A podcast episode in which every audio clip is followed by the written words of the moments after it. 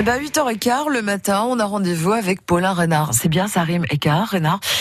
Euh, Paulin qui aujourd'hui euh, revient sur le prix Nobel de littérature qu'a reçu Frédéric Mistral. Il l'a obtenu en 1904 pour sa Mireio. Mais une autre de ses œuvres est quand même toujours très célèbre, Calendal. Exactement. Calendau en provençal. Ce chef-d'œuvre a été commencé par Frédéric Mistral sitôt sa Mireille terminée. Le poème est publié en 1867 et il raconte l'histoire du personnage Calendal qui est pêcheur d'anchois à Cassis et il est amoureux d'Estérelle, Calendal, Estérelle qui est la princesse des beaux. L'histoire de Calendal, c'est un peu une sorte de douze travaux d'Hercule de la Provence puisque à travers cet ouvrage, Mistral met en scène la Provence elle-même, son histoire et ses territoires. Il livre une ode à son pays avec amour et sincérité et je ne peux résister à l'envie de vous livrer quelques vers que, vous traduirez d'ailleurs si vous voulez bien.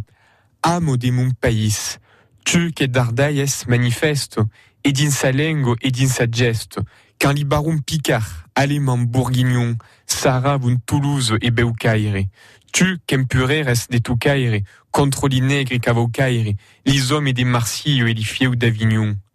Âme des longues renadives, âme joyeuse et fière et vive, qu'en d'une boudon rose et du rosaou, âme ou varmoniouse et di calanque les de la patrie, âme pieuse, t'appelle, incarnoté d'univers provençal. Voici la traduction de cet extrait de poésie de Frédéric Mistral. Âme de mon pays, toi qui rayonnes, manifeste dans son histoire et dans sa langue.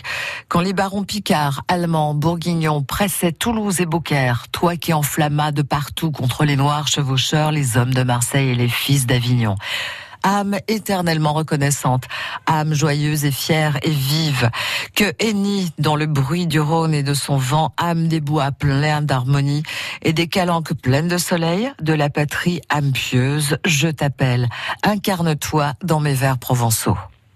Merci beaucoup, voilà. Comment ne pas être séduit par ces vers qui sont encore brûlants de vérité aujourd'hui? Frédéric Mistral était très en avance sur son temps. Mayako, est une autre histoire.